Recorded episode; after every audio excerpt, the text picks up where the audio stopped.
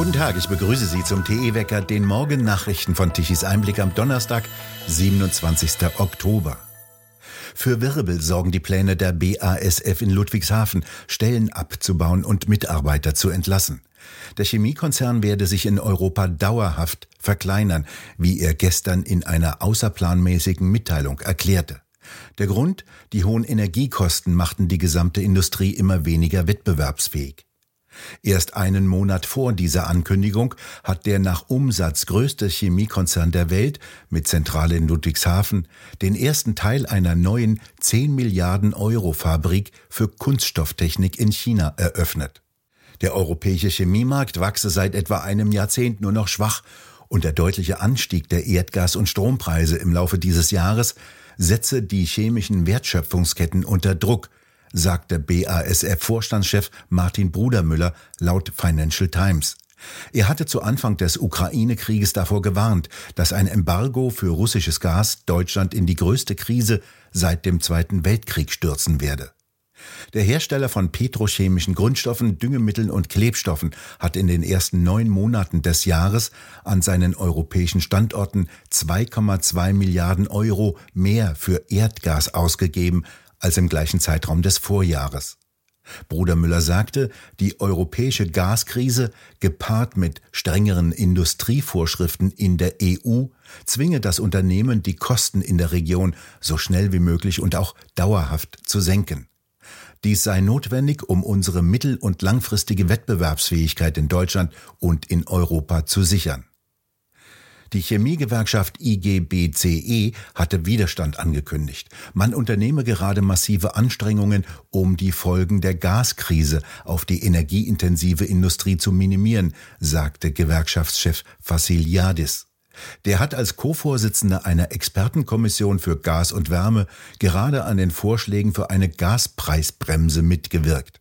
Er hat allerdings nichts dazu gesagt, woher in Deutschland künftig die Energie herkommen solle, noch dazu, woher das Geld für eine sogenannte Gaspreisbremse kommen solle. Er betonte bisher lediglich, sogenannte Transformationsgewerkschaft sein zu wollen. Im Klartext, Deutschlands Deindustrialisierung schreitet voran. Die Idee schwimmender Ölkraftwerke, die in der Nordsee Strom produzieren sollen, ist offensichtlich vom Tisch. Solche Überlegungen sind in den Stuben des Habeckschen Bundesministeriums für Wirtschaft und Klimaschutz entwickelt worden. Das Kernkraftwerk Lingen im Emsland soll bekanntlich nicht mehr benötigt werden. Diesen Strom sollten die drei von einer belgischen Firma angemieteten Kraftwerksschiffe mit Öl produzieren. In Niedersachsen verbreitete dessen Umweltminister Olaf Lies die Auffassung, dass der Kernkraftstrom überflüssig sei und Deutschland kein Stromproblem habe. Schon die Abschaltung des Kernkraftwerkes Gronde hatte zur Folge, dass das bereits stillgelegte Steinkohlekraftwerk Heidenblock 4 wieder angeheizt und in Betrieb genommen werden musste. Ursprünglich sollte dieses Kraftwerk nur als Reserve dienen und eigentlich ab diesem Oktober als Phasenschieber umgebaut werden. Doch jetzt ist dies bereits die zweite Kohlekraftwerksanlage, die aus der Reserve geholt wird und kräftig Strom produzieren muss. Damit sollte auch Erdgas eingespart werden, doch das Gegenteil ist der Fall. Die gewaltige Leistung von 16 Gigawatt Strom und mehr muss derzeit von erdgasbetriebenen Kraftwerken kommen. Deutschlands noch sechs übrig gebliebene Kernkraftwerke, von denen drei Ende vergangenen Jahres stillgelegt wurden, könnten die Hälfte dieser Energie liefern.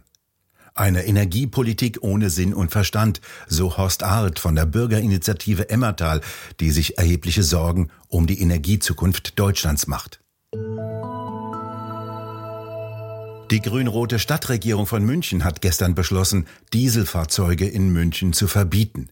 Ab Februar des kommenden Jahres dürfen keine Dieselfahrzeuge bis zur Euro 4 Norm in den Innenstadtbereich und innerhalb des mittleren Ringes fahren. Das sind Dieselmotoren, die bereits relativ strenge Abgasnormen einhalten müssen und auf der Windschutzscheibe eine grüne Umweltplakette haben. Zunächst gilt das Fahrverbot nur für Euro 4 Norm Dieselautos, ab Oktober 2023 dann auch für neuere Euro 5 Norm Fahrzeuge. Betroffen sind mindestens 140.000 Dieselautos aus München. Wie viele aus der Region von dem Fahrverbot berührt sind, weiß die rot-grüne Stadtregierung nicht. Sie führt eine angebliche Gesundheitsgefährdung an. Der Automobilclub Mobil in Deutschland e.V. weist darauf hin, dass zuletzt Messstellen in nur noch zwei Straßen, der Tegernseer Landstraße und der Landshuter Allee, höhere Werte als die bereits sehr niedrigen Stickoxidgrenzwerte von 40 Mikrogramm pro Kubikmeter auswiesen. Der Club beklagt weiterhin, dass München seit vielen Jahren Stauhauptstadt in Deutschland sei. Nach einer Studie des Verkehrsinformationsanbieters INRIX verlieren 2021 Autofahrer in München im Schnitt 79 Stunden im Stau. Dies koste viel Zeit, Geld und erzeuge unnötige Emissionen. Jetzt startet der Automobilclub Mobil in Deutschland die Petition Nein zum Dieselfahrverbot in München. Diese Petition richtet sich an den Bayerischen Landtag und seine Ausschüsse.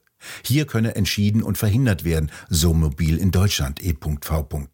Tichys Einblick wies bereits vor Jahren nach, wie mit manipulativen Messungen dramatische Schadstoffwerte erzeugt werden, die die Grundlage für Fahrverbote liefern. Michael Haberland, Präsident des Automobilclubes Mobil in Deutschland, kritisierte in einer Pressemitteilung diese Entscheidung der Stadt München scharf. 140.000 Autobesitzern werde quasi die Nutzung ihres Eigentumes versagt von heute auf morgen. Dieselfahrverbote seien unverhältnismäßig und nicht sozial verträglich. Ein Milliardenschaden für viele Menschen in München und Umgebung. Haberland stellte fest, die Luft in München sei gut und sie werde immer besser. Kanzler Scholz und das Bundeskabinett haben also entschieden. Der chinesische Staatskonzern Costco soll zu 24,9 Prozent statt der ursprünglich geplanten 35 Prozent an der Betreibergesellschaft des Hamburger Hafenterminals Tollerort erhalten. Die Koalitionspartner FDP und Grüne kritisierten den Einstieg, die SPD hielt sich bedeckt. Bisher hat die chinesische Staatsreederei noch zurückhaltend auf die Einschränkungen reagiert und sich noch nicht dazu geäußert, ob sie überhaupt damit einverstanden ist. Der Vertrag über den Einstieg des chinesischen Unternehmens in den größten deutschen Seehafen wurde bereits im Sommer vergangenen Jahres unterzeichnet. Neben Scholz hatten sich auch Bürgermeister Tschentscher von der SPD und die Handelskammer der Hansestadt zuletzt stark für den Einstieg der Chinesen ausgesprochen. Italiens neue Regierung wird, kaum im Amt, migrationspolitisch aktiv und schließt die Häfen für Migrantenschiffe. Der neue italienische Innenminister Matteo Piantedorsi weist die Behörden an, zwei Schiffe mit rund 300 Migranten an Bord nicht in italienische Hoheitsgewässer einfahren zu lassen. Eines der Schiffe fährt unter deutscher Flagge.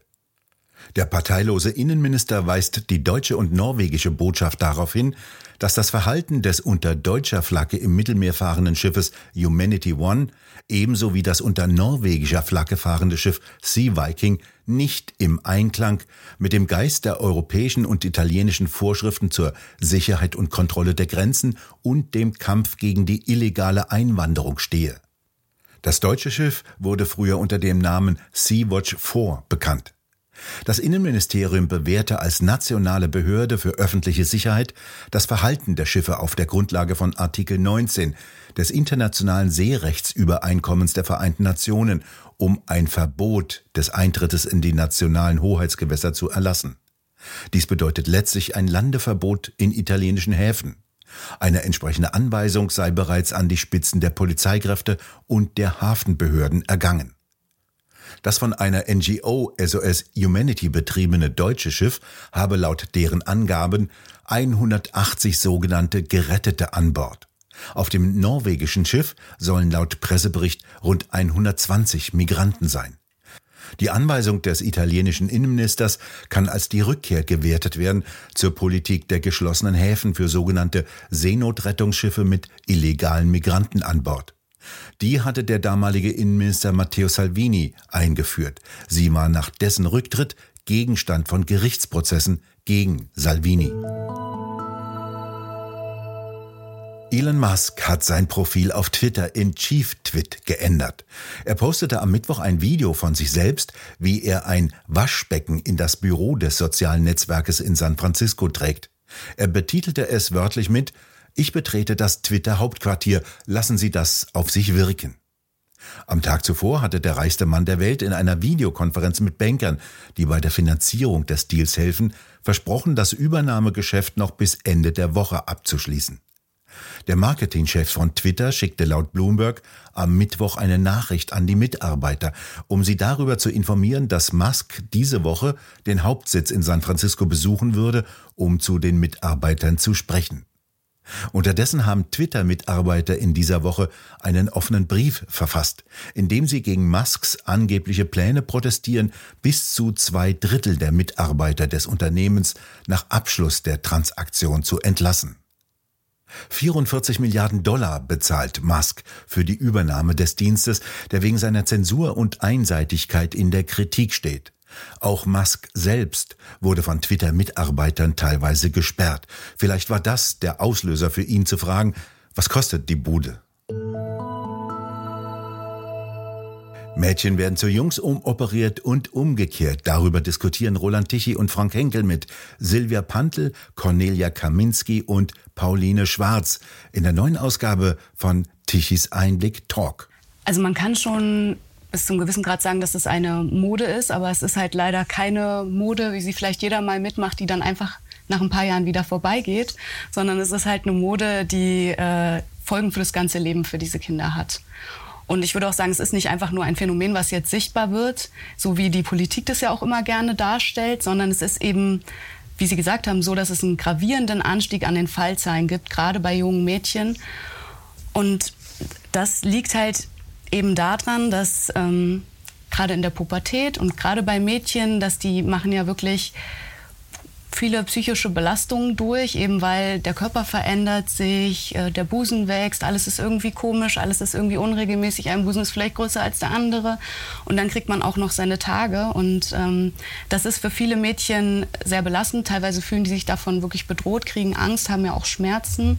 Gleichzeitig sind ja diese ganzen Kinder, muss man auch wirklich sagen, schon auf Social Media unterwegs. Aber die Kinder sind halt heute schon in dem Alter da überall unterwegs und sehen da halt diese ganzen Influencer, die vermeintlich alle so perfekte Körper haben, perfekte Haare, perfekte Haut, perfekten Busen. Und das löst halt ein, das löst halt Druck aus, eben auch perfekt sein zu müssen, also psychischen Druck.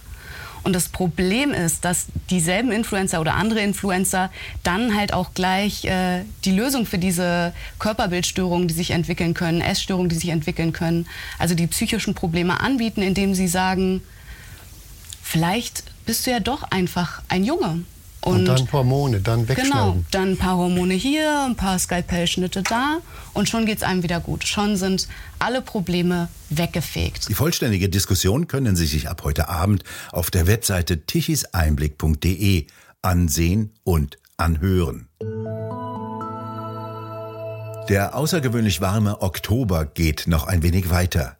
Nach Auflösung von Nebel und Hochnebel wird es heute wieder sonnig. Im Norden und Nordwesten kann es etwas wolkiger sein. Dort kann es gegen Nachmittag und Abend ein wenig regnen. Die Temperaturen bewegen sich um die 20 Grad. Im südlichen Breisgau kann es bis 25 Grad werden. Ganz im Norden wird es bei 16 bis 18 Grad bleiben. Und zum Freitag wird es noch ein wenig wärmer. Wir bedanken uns fürs Zuhören. Schön wäre es, wenn Sie uns weiterempfehlen. Weitere aktuelle Nachrichten lesen Sie regelmäßig auf der Webseite tichiseinblick.de und wir hören uns morgen wieder, wenn Sie mögen.